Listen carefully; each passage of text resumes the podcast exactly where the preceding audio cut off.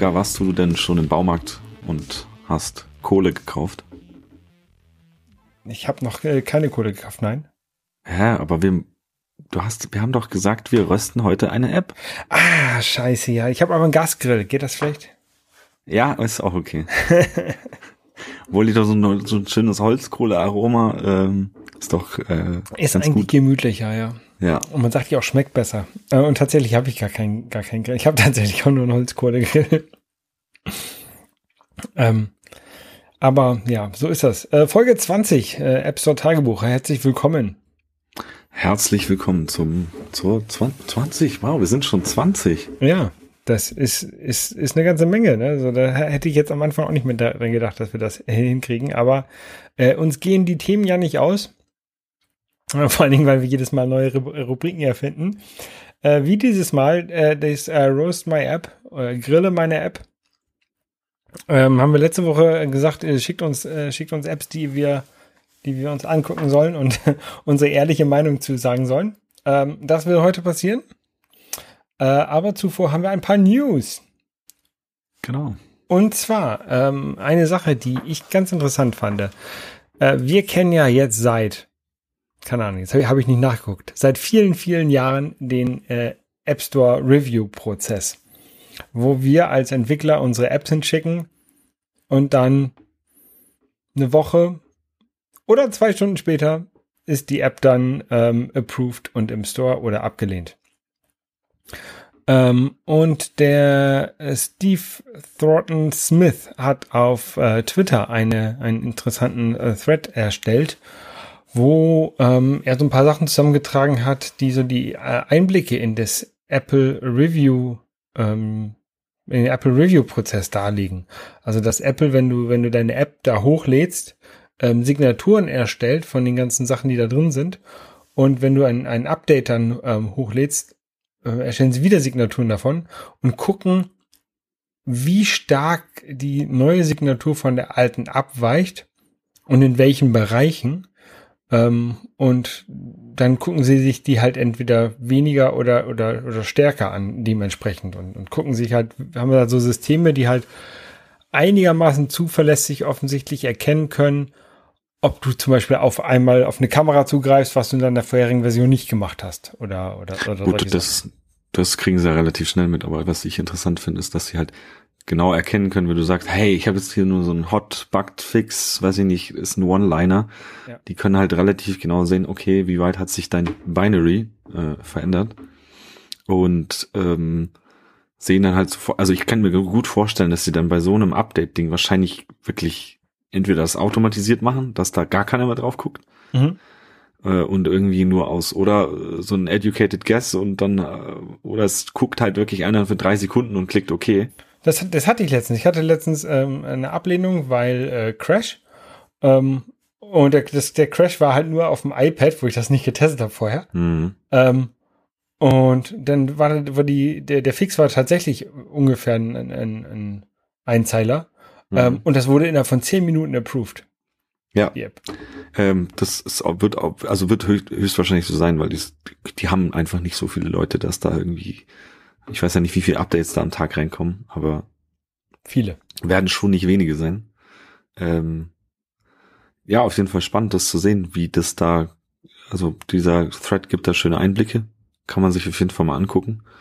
Ähm, ich glaube, für Apple ist es halt relativ klar, sobald du irgendwie anfängst, ein neues Entitlement hinzufügen oder eine neue in deine Info-P-List sagst, hey, ich machst deine Camera Description, Privacy Description rein oder so, dann wissen die, ah, du hast was Neues gebaut. Ähm, das gucken wir uns mal genauer an. Äh, und ja, das ist auf jeden Fall spannend, da mal ein bisschen Insights zu bekommen. Ich weiß gar nicht, wo hat der die Informationen eigentlich her, weil das sieht so nach Präsentation aus. Ja, ich, ich glaube, also Apple steht ja vor so ein paar Gerichten in den USA wegen Ach, das so ja. Sachen. Und ich äh, kann mir gut vorstellen, dass das da irgendwo rausfällt. Stimmt, stimmt, stimmt, ja. Mhm, mhm, mhm. Ja, ähm, haben wir verlinkt. Mal durchscrollen. Interessant. Äh, generell, St- Steve Thornton Smith ist auch immer der, der äh, sehr, sehr tief in, in, oder schon sehr lange bei iOS-Zeit dabei ist und auch schon in den ersten Tagen zur Jailbreak-Zeit schon Apps geschrieben hat. Ähm, ja, ist der kennt sich gut aus, der äh, stochert überall immer rum, sobald was Neues da ist und äh, findet sehr schnell Geheimnisse, sag ich mal. Ja. Dem kann man mal folgen. Ja. Äh, kommen wir mal zum nächsten Thema. Äh, und zwar wurde Apples Wo ist Netzwerk von ähm, findigen Hackern, in Anführungszeichen, sag ich mal, eigentlich nur Bastler, die äh, jetzt natürlich äh, dieses ganze, diese AirTags komplett auseinandernehmen und schauen, was damit machbar ist und was man damit, äh, wo es da Schwachstellen gibt. Und auf jeden Fall haben sie es jetzt schon so weit gebracht, dass sie ähm, Nachrichten über das Wo ist Netzwerk verschicken können und zwar nicht nur die GPS-Positionen, sondern irgendwelche Zahlenwerte. Äh, und sie konnten damit sozusagen ja halt Datenübertragung von wenigen Bytes wahrscheinlich, ähm, ohne, also über iPhones halt irgendwo weiterleiten. Und was steht hier? Drei Bytes pro Sekunde. Ähm, ja, auf jeden Fall spannend, wie da, äh, ja, ist klar. Ich meine, Apple bringt was raus, die Dinger werden sofort auseinandergenommen. Ähm, ja, was da schon passiert. Ist auch ganz interessant, wie sie die Dinger auseinandernehmen. Also, dass sie da irgendwie ähm, ein, ein Begriff, den ich gelernt habe, CPU-Glitching oder Voltage-Glitching, dass ja. sie die Spannung, an den, die an den Chips anliegen, leicht verändern, um dann die CPU zu verwirren, um dann Funktionen zu ermöglichen, die eigentlich gesperrt sind. Das ist ja. ähm, sehr interessant, was da so geht.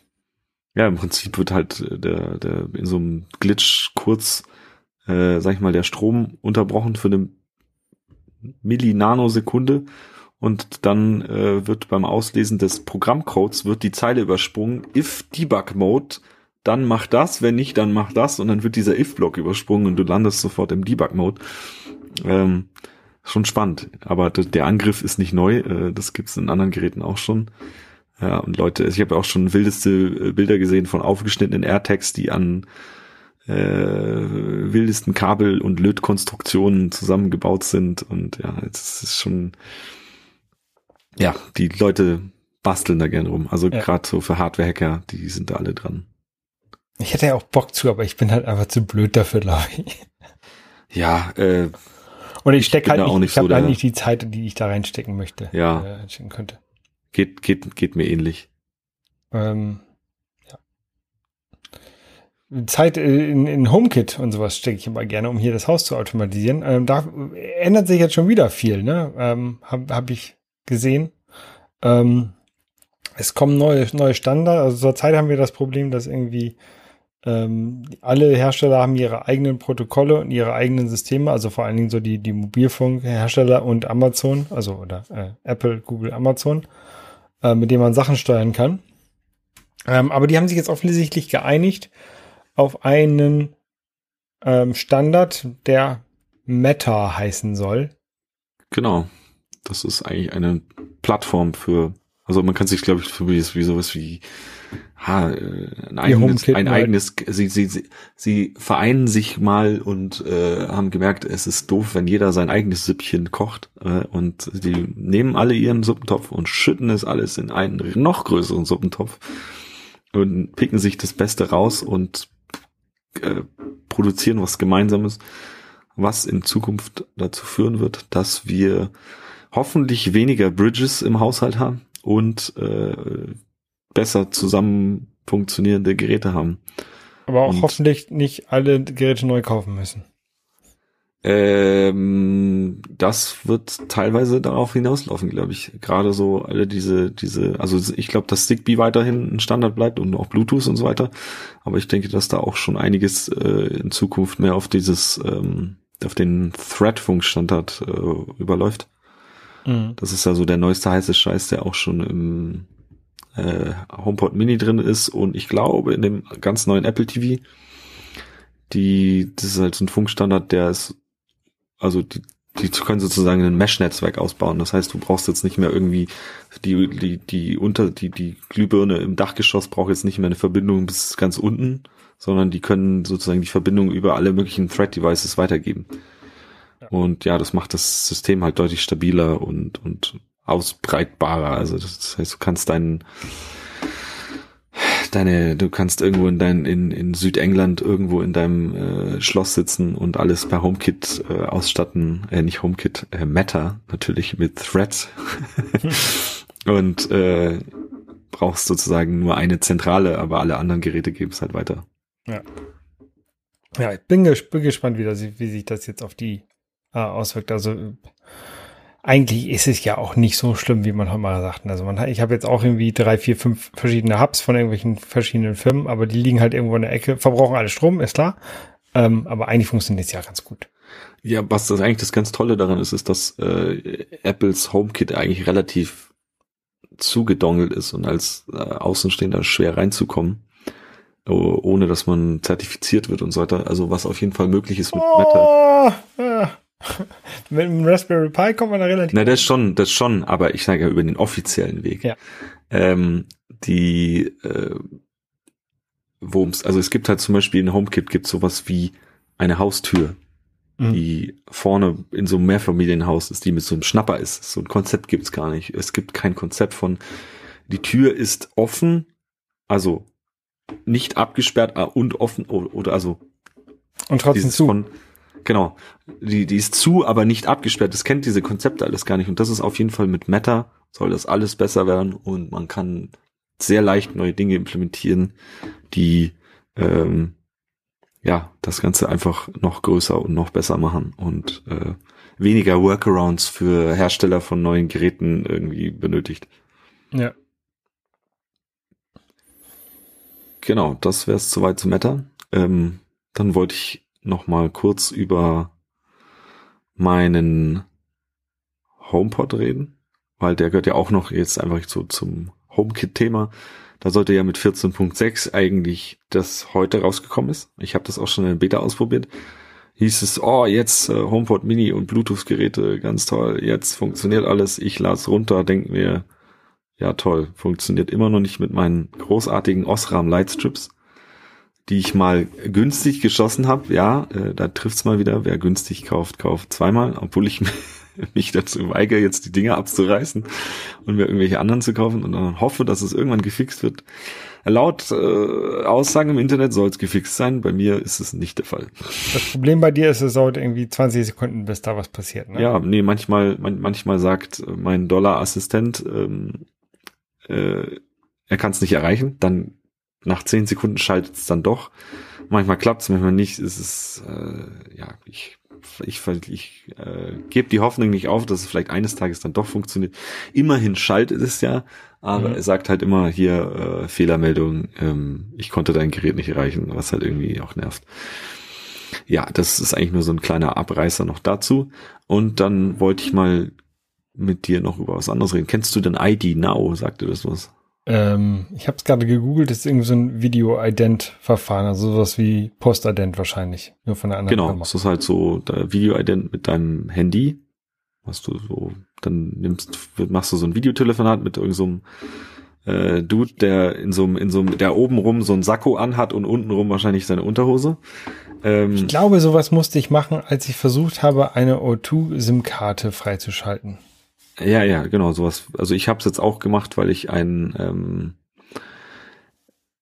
äh, ein Leasing machen wollte oder gemacht habe, aber abgeschlossen habe. Äh, ich habe mir wieder ein, äh, ein Smart für schon mal vorbereitet für, damit ich, ich werde ja meinen im Oktober abgeben und der wird wahrscheinlich eh im Q4 2021 kommen.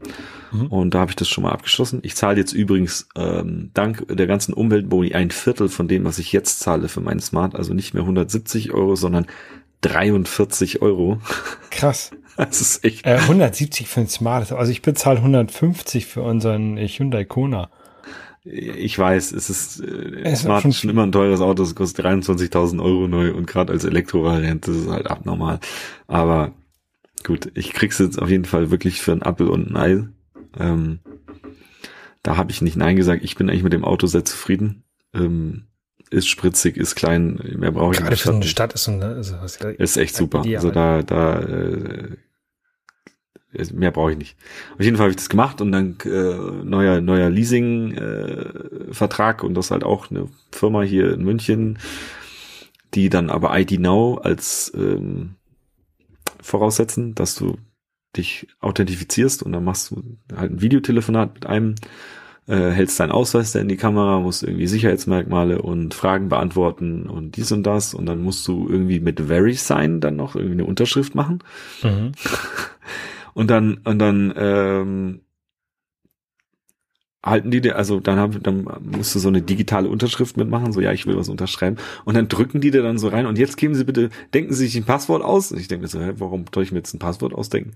Ja, dann können sie in Zukunft äh, auch wieder digital unterschreiben. Und ich so, ja, aber wie? Jetzt werde ich hier zu einem gezwungen, gerade einen, einen, einen äh, Account zu machen. Also wirklich so ein, so ein In-Your-Face, Pistole auf die Brust, so gib jetzt ein ja. Passwort ein. Und dann habe ich gesagt, ja, was, wenn ich das nicht möchte? Ja, dann können wir den Prozess jetzt auch ab abbrechen. Sie sind zu nichts verpflichtet. Ich so, ja, aber was ist denn das für eine, für, für eine Geschäftspraktik? Und ich mir gedacht, das ist doch, du wirst da, also erstmal, sie hatten, sie hatten dann so ein äh, Textfeld hier mit Passwort Dings. Eigentlich hätte ich, ich hätte ja gerne da äh, hier mir vom Schlüsselbund eins vorschlagen lassen.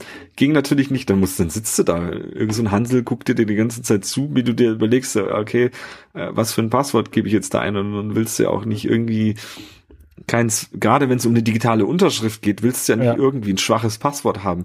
Also, Eins, zwei, drei, vier, fünf. Sechs. Damit ist es schon mal drei Millisekunden länger. Ähm, nee, aber fand ich auf jeden Fall sehr unangenehm. Ähm, natürlich habe ich dann gesagt, äh, ja, nee, ich, nee, ich möchte ja den, ich weiß, du willst ja dein Ziel erreichen und dann wirst du zu so einem Übel, also eigentlich so ein richtiges Dark Pattern.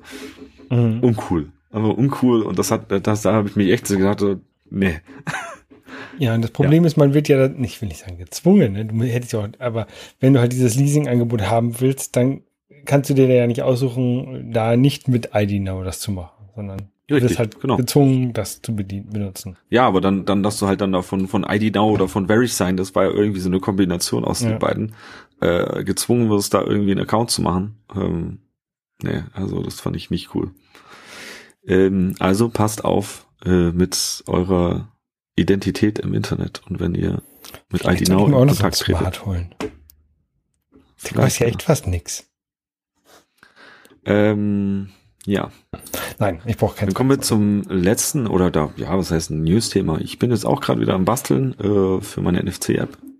So dieses ganze Thema mit, äh, wo wir letztes Mal drüber schon geredet haben, über QR-Codes und generell maschinenlesbare Codes und so weiter, mhm. hat mich äh, irgendwie interessiert und dachte mir, das ist eigentlich eine sinnvolle Erweiterung für die NFC für iPhone, obwohl es ja eigentlich nichts mehr mit NFC zu tun hat. Äh, den Namen werde ich nicht ändern, aber ja, jetzt ist es eine NFC in Klammern QR und äh, andere Machine-Readable Codes für iPhone. Mhm.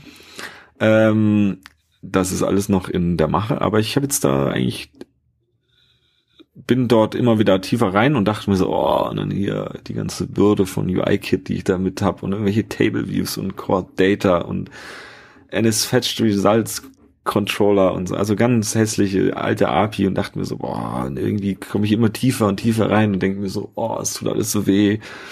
Habe mir gedacht, fuck it, ich mach's jetzt neu. äh, und habe dann angefangen sozusagen die das Gerüst meiner App außenrum, so äh, Tapper Controller ist all, weiterhin alles mein UI-Kit und habe dann jetzt angefangen, so den Table View und mein ähm, ähm, Table View Cells und so weiter alles in, in Swift UI zu machen und habe da jetzt mich so durchgeboxt und muss sagen, ich bin auf ein Drittel des Codes angekommen. Das ist gut. Also die alte Funktionalität habe ich wieder hergestellt mit noch kleinen Bugs und Quirks. Ähm, ist wieder hergestellt und hab, baue jetzt halt noch weitere neue Features. Also das iPhone kann ja deutlich mehr an äh, Codes lesen, außer QR-Codes. Äh, da gibt es so eine Liste an 15 Stück oder so ja, und ich fand das einfach so, NFC für iPhone ist ja auch eher so ein bisschen ein, naja, nerdiges Tool irgendwie auch. Also ich meine, das ist ja Schweizer jetzt nicht so, Taschenmesser für NFC-Code. Ja, Text. so in die Richtung, aber halt auch äh, um für Entwickler gedacht, die da in sowas reingucken wollen und schauen, was steht da so an, an Rohwerten drin und so weiter. Ja. Das kann ja meine App auch alles. Und ja, es gibt zigtausend andere QR und sonst irgendwas Scanner, äh, die dir alle irgendwie was Nettes machen. Äh, aber so ich finde das eigentlich auch okay, also dass man sagt, okay, ich jetzt schaue ich mir immer wieder die Rohdaten an und guck, was da so drin steht und äh, zum Beispiel, du kannst ja alle möglichen Produkte, ERN-Codes und so weiter scannen und auch danach äh, googeln und suchen und du findest eigentlich immer, wenn du den ERN-Code in Google eingibst, findest du sofort das Produkt dazu. Ja, halt eigentlich so wie so ein, wie so ein Universal-Scanner, mit dem man dann halt auch einfach Dinge abspeichern kann und, und sich mit einem Titel und einem Bildchen versehen kann und, und äh, kleine Notiz dazu schreiben, was man da gescannt hat. Ja. Was ich natürlich auch automatisieren könnte, aber da muss man an APIs rangehen, die Geld kosten und äh, ja, weiß ich jetzt nicht, ob ich sowas haben will. Und man kann auch mit iOS QR-Codes und generell Codes generieren und sowas ja, einfach mal so ein bisschen damit rumgespielt. Auch wenn ich jetzt noch nicht so wirklich den Sinn für mich persönlich gefunden habe, finde ich es einfach spannend, einfach damit rumzuspielen und, und ja, macht mir Spaß. Und ähm, SwiftUI ist auf jeden Fall äh, it's the future. Das sehe ich auf jeden Fall. Es hat immer noch wo so ein paar Sachen, die ähm, ja, die sind schwieriger. Aber ich muss ganz ehrlich sagen, die Kombination, dass man außen irgendwie einen View-Controller hat und dann wieder seinen View drin embedded, also wenn man sagt, man macht wirklich einzelne Views in dieses Swift UI-Ding und flanscht die dann an seine UI-Kit oder was auch immer Logik, die man davor gebaut haben. Gerade so dieses Navigieren in Swift UI ist immer so ein bisschen komisch, aber wenn man dann sagt, okay, man hat irgendwie einen UI-Kit Tapper-Controller außenrum und irgendwie, mhm. weiß ich nicht, ein Coordinator-Pattern und dann ähm, macht man seine einzelnen Views mit Swift UI. Fand ich das eigentlich echt ganz cool. Also das ähm, gefällt mir ganz gut. Das kann man ja auch dann irgendwann ausweiten. Also das ist, das hat Apple ja, ja auch schon so äh, von Anfang an gesagt, dass man das halt gut mixen kann, um halt die Leute auch am Anfang nicht zu erschrecken, dass sie kom hm. ihre komplette App ähm, neu bauen müssen. Ja. Ähm, ich plane tatsächlich, plane, plane Anführungszeichen. Ähm, wenn ich eine neue App anfangen würde, würde ich sie halt mit UI-Kit versuchen zu basteln. Du meinst mit Swift UI, nicht mit. mit, Entschuldigung, ja, mit, mit Swift UI, Entschuldigung, mit Swift Willkommen in 2010. Nein, äh, aber alles, was ich zurzeit habe, ähm, das lasse ich erstmal so, wie es ist. Und, und wenn ich jetzt eine neue View erstellen würde für irgendeine App, äh, dann würde ich mal gucken, ob ich da mit, mit Swift UI was machen kann. Definitiv machen. Auch, auch äh, in der, in der bestehenden App. Einfach mal einen, einen View-Controller sagen, nee, ich probiere es jetzt in UI-Kit, ich meine, äh, in, in Swift UI. Der Rest ist davon unbeeinträchtigt und es geht mit so einem UI-Hosting, View-Controller, und dann sagst du Hosting View und tust deinen View rein und bam, funktioniert es. Dem kannst du auch alles Mögliche mitgeben. Ja.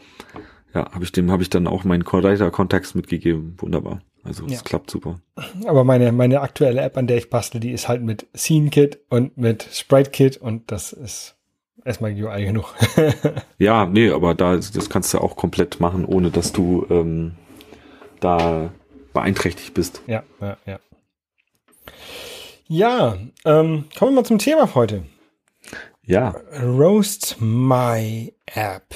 Ähm, Grill meine App haben wir letzte Woche vorgeschlagen äh, letzte, letzte Folge vorgeschlagen. Jetzt hier Brutzelgeräusche einfügen. ähm, dass wir Apps ähm, von, von den Hörern ähm, uns angucken und unsere ehrliche Meinung ähm, sagen. Richtig, äh, da hatte mir der Christoph Pasdorfer auf Twitter geschrieben. Wir folgen uns auch schon gegenseitig so ein bisschen. Ähm, auch über irgendwie die Twitter iOS Bubble zusammengefunden und ich glaube, er hatte irgendwie durch einen Retweet von mir unseren Podcast gesehen und hat mal reingehört und fand das Konzept witzig, mhm. so ich es rausgelesen habe. Und dann hat er uns geschrieben, ja, er wirft mal seine App in den Ring. Und ähm, ja, und wir schauen uns heute seine App Present Anything an. Genau. Ähm, ich, äh, die App, ähm, was sie, was sie denn machen soll, ähm, können wir mal ganz kurz sagen. Ähm, ich rufe mal in den App Store auf. Present anything. Ähm, die App soll. Ja, gut, das sagt ja der Titel eigentlich schon. Hm? sagt ja der Titel eigentlich schon. Present anything enables you to easily and spontaneously give presentations, including live camera, laser pointer and zoom tools. Stop worrying about templates, layouts, font sizes. Just use your files as your slides and start presenting instantly. Also, also auf jeden Fall äh, cooles Konzept. Also du, du weißt ja, wie es ist, vielleicht in der Feedback-Kultur. Man fängt ja immer erst mit dem Positiven an. also es ist auf jeden Fall ein cooles Konzept. Ähm, und vorab muss ich auch sagen, es funktioniert ganz gut, wenn man, wenn man dann versteht, wie es funktioniert. Genau, das war, da ähm, ist so das erste, die erste Sache. Wenn, wenn man das halt öffnet, dann oder runterlädt, ähm, dann merkt man nicht sofort, dass man äh, das vielleicht an ein externes Bild, an einen externen Bildschirm anschließen sollte. Also ich habe es auf meinem Handy geladen, habe es mir angeguckt und habe gesagt, okay, cool, da ähm, kann ich halt mir meine Bilder angucken, ne? bis äh, du mich dann darauf hingewiesen hast, hey, schmeiß mal dein ähm, ähm, Screen Mirroring an mhm. ähm, und guck dir das dann nochmal an. Ähm, und das habe ich gemacht mit meinem ähm, Apple TV hier. Ähm, und siehe da, tatsächlich ähm, ist, es, ist es sehr praktisch dann, weil man dann halt auf dem großen Bildschirm, bei mir war es jetzt hier der Fernseher, die, die Sachen, die man in dieses Present Anything reinschmeißt, in groß sehen kann. Und diese ganze UI, um das Ganze zu steuern, bleibt halt auf dem iPhone. Die wird halt nicht mit übertragen an den, an den Fernseher. Mhm. Ähm, ich habe es jetzt über AirPlay gemacht. Es soll wohl auch mit so einem angeschlossenen ähm, AV-Dongle, HDMI-Dongle oder sowas funktionieren.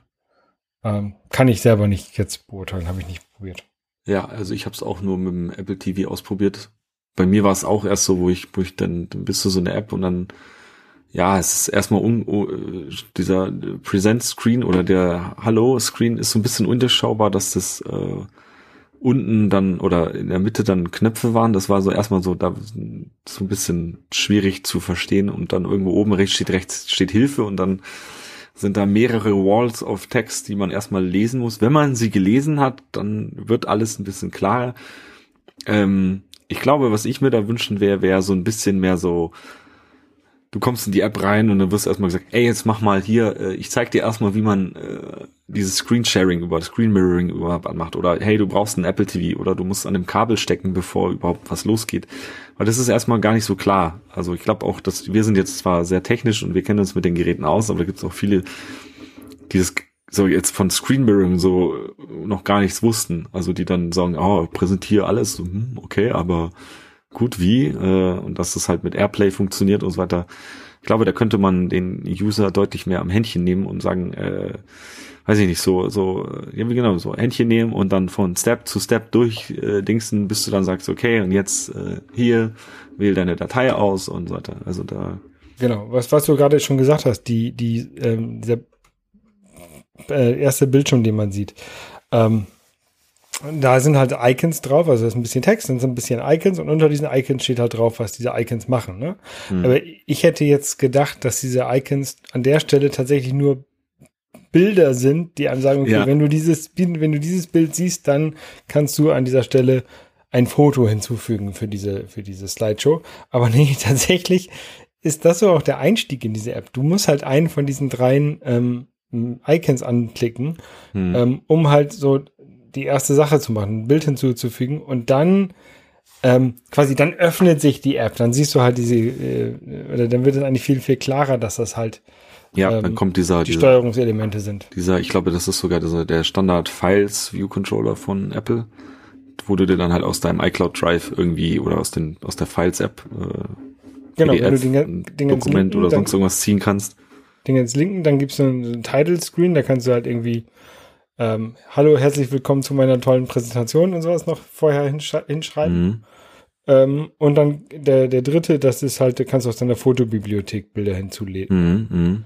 Ähm, also das, diese drei Sachen äh, sind sicherlich sinnvoll, ähm, aber an der Stelle halt finde ich nicht klar genug, dass es Buttons an der Stelle sind. Ja, also ich, ich wäre eh auch ganz ehrlich, die, diese, ähm, die UI, die ganz oben zu finden ist, die könnte man auch locker unten in eine Tabbar bauen. Also da finde ich, das ist ein bisschen inkonsistent. Da könnte man auf jeden Fall da, äh, deutlich. Genau, haben wir, da haben wir noch gar nicht geredet. Oben, oben ist halt About, Settings, Pro Settings, Help. Ja, und das glaube, das könnte man schön unten in eine Tapper ballern und genau, auch äh, weil, weil halt bei jedem äh, muss ja auch nicht halt gleich sofort sichtbar sein, sondern kann man auch irgendwo reinstecken äh, und ein bisschen ich glaube, die, die App könnte ein bisschen Aufräumen gebrauchen. Genau. Das, jeder von diesen, von diesen ähm, Buttons, der macht halt eigentlich ein neues Fenster. Also es wird sich immer von unten hochgeschoben, so eine, so eine Karte, wo du halt irgendwelche Sachen sehen kannst, aber das ist quasi wie so eine Tabbar-Navigation tatsächlich. Mhm. Ähm, und ja, also das Könnte Also man ich, ich, ich weiß, was es technisch ist. Ist es irgend so eine Toolbar oder ist es ein Navigation Controller, der nur äh, keine Navigation macht. ja, der nee, der genau, der keine Navigation macht, aber Navi der, der oben, äh, ich, äh, der, wie heißen sie, äh, Items, Na- Navigation Bar Items drin hat. Ganz genau weiß ich es nicht, ähm, aber es sieht danach aus. Ähm, ja, also da, da kann man auf jeden Fall noch einiges rausholen, glaube ich, an dem ganzen äh, Anfang und wie komme ich in die App rein und so weiter. Wenn man dann oben in der Hilfe mal gelesen hat, wie es funktioniert, dann wird es auch äh, langsam klarer. Aber äh, ich kenne es von mir selber. Menschen lesen nicht. Äh, Menschen, du musst die mit äh, zwei, drei ne, oder lass es mal einem Satz oder maximal zwei Sätze und kleines Bildchen und weiter und so äh, halt irgendwie an der Hand äh, nehmen und da durchführen. Ähm, ja, also da kann man auf jeden Fall was machen. Ähm, was ich sehr, sehr witzig fand, ist, ähm, also gehen wir mal weiter, wenn man dann wirklich so drin ist und so seine, seine Dateien ausgewählt hat, dann hat man ja so ein, naja, wie so ein Splitscreen. Oben ist deine Datei, die du anzeigst und unten ist dein, wie so ein, naja, ein Table View, der dir deine einzelnen Seiten anzeigt oder Bilder oder ähm, äh, noch kleine Funktionen anzeigt. Also, dass man oben so sieht, was präsentiert wird und unten sozusagen die UI, die, die, äh, die nicht auf dem Bildschirm angezeigt wird, sondern nur sozusagen deine Präsentation wird angezeigt. Aber genau. Ähm, Tja, ich habe jetzt tatsächlich gerade, jetzt gerade, ähm, ich habe ich hab zwei Sachen, ich hatte ein Bild und ein PDF hinzugefügt, ja. ähm, habe eine äh, Low Memory Warning bekommen und dann konnte ich Remove All Slides anklicken und dann ist die App abgeschmiert. Ah, lustig. Die habe ich auch schon gesehen und habe mir gedacht so, hm, also ich weiß nicht, ähm, das iPhone hat eigentlich schon ordentlich äh, Speicher. Äh, Kommst du damit so hart an deinen an, an die Speichergrenzen? Also kriegst du da so ein Did Receive Memory Warning und äh, schießt dir das System dann die App ab? Ähm, hm. Äh, ich habe sie nicht zum Crashen gebracht. Ich muss aber auch ganz ehrlich sagen, ich habe das immer ignoriert und nicht auf Löschen gedrückt, weil ich mir dachte so, hm, das iPhone sollte das eigentlich packen. Äh, aber da kannst du uns bestimmt dann, Christoph, äh, bestimmt auch nochmal sagen, äh, was der technische Hintergrund da ist. Ähm, ja, fand ich auch. Also ich habe da nämlich auch ein, weiß ich nicht, 30-seitiges PDF aufgemacht und fand es auch ein bisschen seltsam, dass da sofort die Nachricht kam, so ey, äh, so nach dem Motto, klappt nicht, lösch mal lieber, so ungefähr. Mhm. Aber ignorieren hat auch nichts gemacht. Ähm, ja. Genau, und dann kann man ja so, so durch, durch seine ähm, Folien durchtippen, also auch äh, links, rechts äh, weiter und auch äh, Folienübergänge definieren und so weiter. Also so an sich ganz cool. Und man kann auch zoomen. Findest, findest du die Na- Navigation gut? Also ich, ich hatte, am Anfang habe ich halt über die Bilder geswiped oben und hatte gehofft, dass ich damit dann auch weiterblättern kann. Und das geht halt nicht, sondern man muss, man muss halt so zwei kleine Pfeile treffen, ähm, Mhm. Die halt in der Mitte vom Bildschirm sind. Das würde ich, ha, kommt jetzt darauf an, ob man, wie, wie doll man die ganze Zeit auf das Telefon guckt und wie doll man auf die Präsentationsfläche guckt. Mhm. Ähm, Ja. Würde ich das halt gut finden, wenn man das blinder machen kann. Also entweder links und rechts aufs iPhone tappen. Äh, da gibt's ja so, so kann man ja so große ähm, Tab-Flächen definieren oder halt wirklich über Swipen, also einen Swipe definieren, der dann weiter swiped. Ja, ähm, gebe ich dir recht. Ich, das ist halt, glaube ich, oben ein bisschen schwieriger, wegen das, weil du halt zoomen kannst äh, und die Folie größer machen kannst. Ähm, an sich finde ich diesen Table View schon okay, weil hast du vielleicht auch mal ausprobiert, man kann einzelne Einträge long pressen und dann äh, reordern. Das heißt, du kannst irgendwie eine Folie Mhm. vorholen und Ja. wieder zurück und sonst irgendwas. Äh, finde ich eigentlich schon sinnvoll, so die, die diese Table View unten, so dass man halt sagt, okay, ich bin jetzt gerade auf der Folie und dann kannst du schnell irgendwie drei überspringen und zur nächsten gehen oder auch mal wieder zurückgehen und so weiter. Ähm, Gebe ich dir recht, die, diese Pfeile UI kann man definitiv größer machen. Ich glaube, du kannst natürlich aber auch einfach auf die einzelnen Seiten tippen, halt oder einzelnen Table View Einträge und dann da halt irgendwie weitermachen. Ähm, das hat auch so bei mir so ja mehr oder weniger geklappt. Also ist irgendwie hatte ich das Gefühl, manchmal, ich habe manchmal hinbekommen, dass ich schwarze Bilder hatte, dass auf meinem Fernseher dann gar nichts mehr kam. Dann musste man irgendwie vier, fünf Mal woanders hin tippen. Dann kam es wieder. Ich weiß nicht, ob es irgendwie an der Verbindung zum Fernseher lag oder so. Ähm, es sind auf jeden Fall noch ein paar Bugs drin. Oder, oder natürlich, du hast äh, eine Funktion, die ich sehr gut finde. Ähm, schnell mal eben das externe Display ausgeschaltet. Also du kannst ähm, relativ schnell mit einem Tastendruck, da ist so ein kleines Auge, durchgestrichenes Auge, hm. kann man das externe Display ausschalten. Das ist sicherlich sinnvoll, wenn man mal eben schnell was nachgucken möchte. Ähm, vielleicht wäre das interessant, dort eine so eine Einstellungsmöglichkeit zu haben. Es hängt natürlich sicherlich an, was für eine Präsentation man macht und mit welchem, mit welchem Publikum. Ähm, dass man an der Stelle sagt, okay, das erste äh, externe Display bleibt an, aber es blättert halt nicht weiter, sondern dass man halt selber die Bilder in groß nochmal sehen kann und so durchblättern kann, aber ah, was zeige ich denn hier als nächstes? Hm, hm. Ähm, das könnte eine sinnvolle Sache sein an der Stelle. Ja, da, aber, aber kann auch wieder sein, dass es dann zu viel Komplexität. Äh, da wollte ich auch noch sagen zu deinem Auge, äh, das Auge, was man tippen kann, um die, um den äh, präsentierenden Bildschirm auszumachen oder schwarz zu machen. Ich weiß nicht, was da technisch passiert. Äh, Habe ich dann auch noch mal gesehen, da gibt's ja noch den Schraubenschlüssel dann auch noch daneben. Tipp mal da drauf. Genau, und der kann das auch. Ja, genau, und dann steht da nochmal das Auge drin und nochmal der Laserpointer, wo ich mir so ein bisschen so, hm, okay, warum ist der da nochmal drin? Den, den Laserpointer haben wir noch gar nicht besprochen. Ja, den äh, können wir gleich auch nochmal ansprechen. Also man hat dann noch, äh, den glaube ich, kann man dann, ich, die, um mal kurz vorwegzugreifen, wenn man die Pro-Version hat, die man sieben Tage gratis bekommt, äh, so in so einem Testabo, ich glaube Testabo ist es, ja, ähm, kann man sich einen Laserpointer freischalten, mit dem man dann auch so auf dem Bildschirm auf dem Handy rumwischen kann und man sieht einen roten Punkt dann wirklich auch auf dem, was geairplayed wird. Mhm. Äh, ich, ich glaube, das ist kein Abo. Ich glaube, das ist ein einmaliger Testkauf, den man nur einmal machen kann.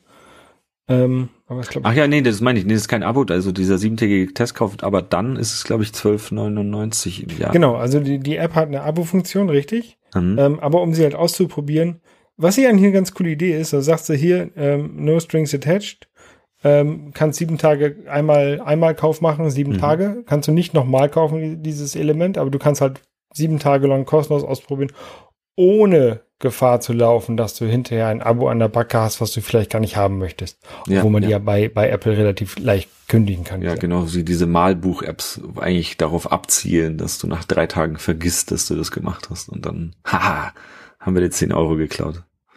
Genau. nee, das finde ich auch, also finde ich, finde ich faires Modell. Ähm, glaube ich, äh, es gibt, glaube ich, nur die 12,99 im Jahr Option, oder? Nee, es gibt eine ähm, 21,99 One-Time-Payment. Ja. Alle Features ohne, ohne Abo. Also der sagt quasi, wenn du, wenn du die App zwei Jahre benutzt, ist es besser, dann kaufst du einmal. Mhm. Ähm, oder du kannst 99 für den ersten Monat, 99 Cent und oder 1,49 für jeden weiteren Monat. Was ich seltsam finde, dass der spätere Monat teurer ist als der erste. Aber ist halt so.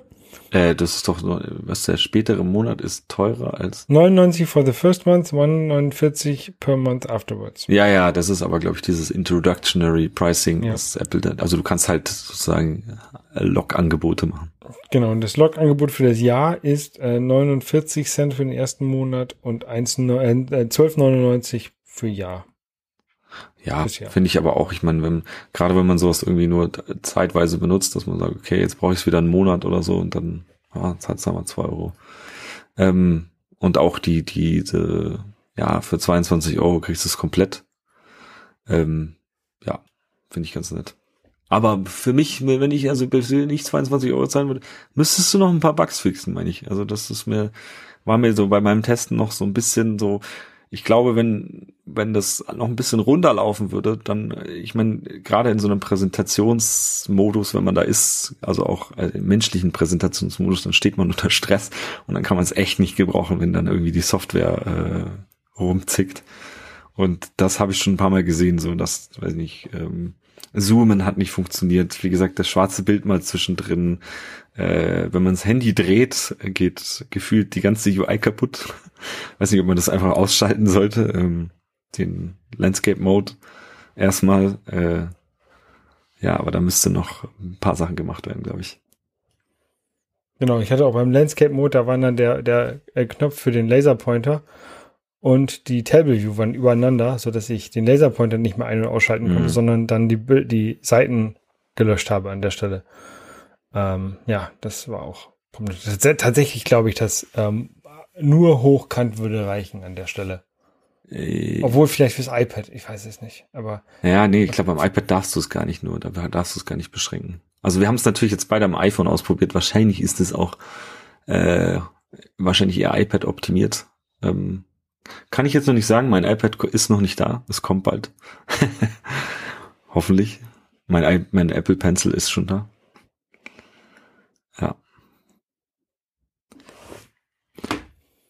Ja, ähm, ansonsten, in welchem Umfeld würde man diese, würde man diese App benutzen? Also, ähm, ich jetzt bei der Arbeit könnte das nicht benutzen, weil ich halt bei der Arbeit nur Geräte benutzen kann, die mir von der Arbeit gestellt werden und auch nur Software, die mir von der Arbeit gestellt werden. Ähm, Mhm. Deswegen benutze ich halt einen Windows-Laptop auf Arbeit und ein Android-Handy.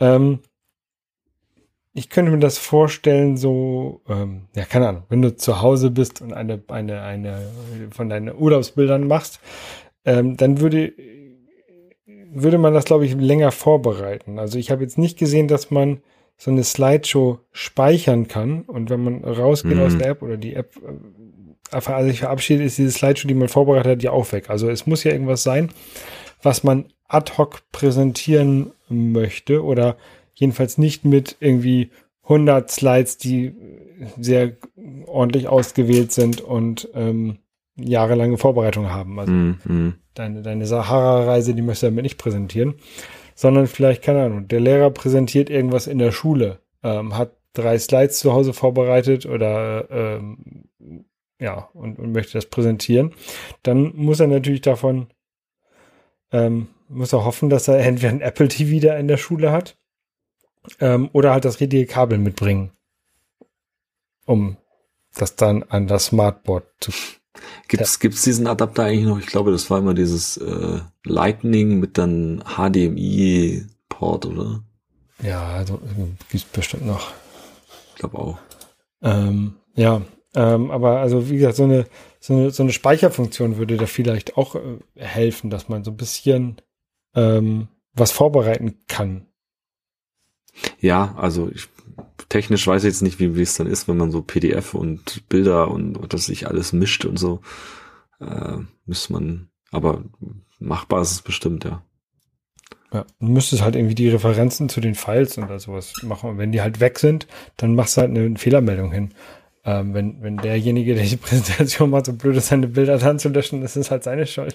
Naja, nee, man kann, man kann die ja immer noch lokal in, in, der, die in der lokal App speichern. Also man muss dann natürlich schon irgendwie sagt, okay, äh, all die Dateien, die du da jetzt hinzugefügt hast, die speicherst du dir lokal oder so in, in deinem App-Container als meine fancy Presentation vielleicht. Man kann sich ja sein eigenes Dateiformat kreieren. Das ist alles möglich.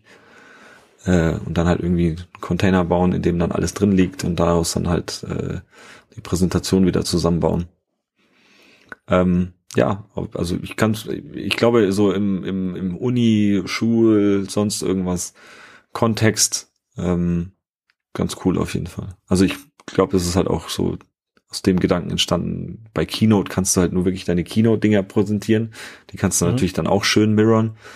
Äh, aber da bist du dann halt auch aufgeschmissen, wenn du irgendwie Dinge mischen willst. Da musst du alles in der Keynote-Präsentation machen, aber viele Leute machen halt dann auch irgendwie PowerPoint und exportieren sich dann einfach das PDF und präsentieren das PDF. Also so kennt sich halt auch viel, weil ja, groß Transitions und irgendwelche hier, weißt ja, wie es in Keynote ist, was man da alles für ein, äh, Benutzt man im beruflichen Umfeld eher weniger. nee, also sobald es irgendwie sparkelt und glänzt und wusch und swoosh macht, dann ist irgendwie jeder und denkt sich, oh mein Gott, was ist, was hat der für Drogen genommen? Ja. ja. Aber ja. Auf jeden Fall, ähm, vielen Dank fürs Einsenden. Ähm, hier wieder Brutzelgeräusche einspielen.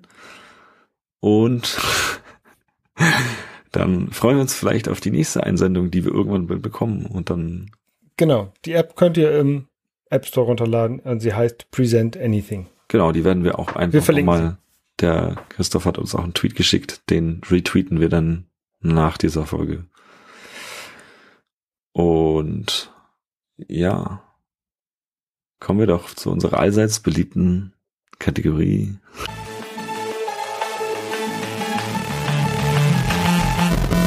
Das Framework der Woche. Wunderschön. Ich hoffe, der Jingle, du musst jetzt auch noch einspielen drüber. Den hat uns übrigens auch der Christoph, äh, Christoph, ja, Christoph geschickt. Ähm, das mache ich alles in der Post.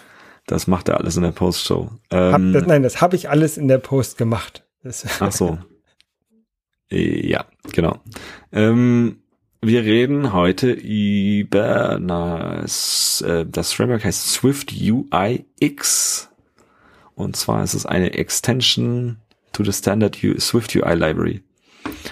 Ähm, prinzipiell, ja, Leute regen sich auf. Äh, Apple hat noch nicht alles implementiert und ja, äh, dort findet man einiges, was nachimplementiert wurde oder mhm. was heißt nachimplementiert oder Dinge, die es noch nicht in Swift UI geht oder irgendwie nur komisch möglich sind, wurden in ein Framework gepackt, um äh, alte Funktionalität, die man haben will, wieder bekommen kann.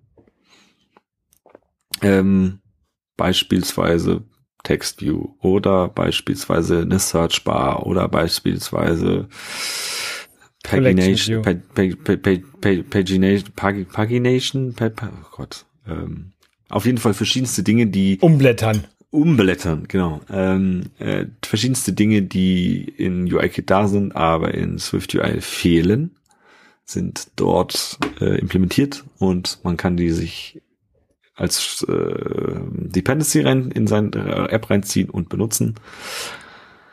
Äh, wie immer vorsichtig sein mit Run-Script-Phasen. Das muss ich, glaube ich, immer dazu sagen. Ähm, Sind da welche drin? Hast du geguckt? Nö, ich habe das, ich hab's, ich hab's nur gesehen, weil es auch äh, auf Twitter rumging fand es interessant. Selber habe ich es noch nicht benutzt, weil ich jetzt auch noch nicht so äh, latest und greatest äh, oder noch nicht so wie Swift UI mache, dass ich das Gefühl hatte, oh, jetzt brauche ich irgendwas, was nicht da ist. Ähm, ja. Ähm, auf jeden Fall immer schön zu sehen, dass da äh, andere Leute was tun. Auch immer gut, bevor man da irgendwie sich ein ganzes Framework zieht. Ähm, kann man natürlich auch immer gucken, okay, wie haben die sowas gemacht, äh, um sich Inspiration zu holen. Ja, weiß ich nicht. Mhm. Ähm, man muss ja nicht immer sich alles reinziehen, aber man kann gucken, ah, so haben die das gelöst und dann könnte man sich überlegen, okay, so könnte ich es in meiner App auch machen, vielleicht nochmal ein bisschen besser machen, anpassen. Ähm, ja, äh, Dependencies sind gut und schlecht gleichzeitig, so wie Plastik oder so. ähm, Genau, dann. Läuft äh, iOS 13, macOS 10, 15, tvOS 13, watchOS 6, Swift 5.3, Xcode 12.4. Ja, ist ja eigentlich fast latest and greatest. Hm. Ja, also wenn du irgendwie eine alte App damit machen möchtest oder eine App, die auch auf ähm, einem älteren iOS läuft, lieber nicht. Ja. Ja. Gut sind wir heute schon noch ein bisschen kürzer. 48 Minuten. Sehr gut. Ähm, ja. wir hören uns dann äh, in der nächsten Folge wieder. Ähm, schickt Sehr uns gerne. eure Apps, wenn wir die, wenn wir die rosten sollen. Ähm, wir, wir haben uns überlegt, wir machen das dann immer so, statt einem großen Thema nehmen wir dann eine App auseinander. Das, das kommt ja von der Zeit her ganz gut, ganz gut hin. Ähm, Vielleicht schmeiße ich mal eine von meinen ersten Apps in den Ring. ja. Dann nehme nehm ich die selber auseinander. Wie schreibe ja. ich die mal? Also hier seht ihr. Oh nein, nein. ah. ja. Okay. Schönen Abend noch. Ciao. Tschüss.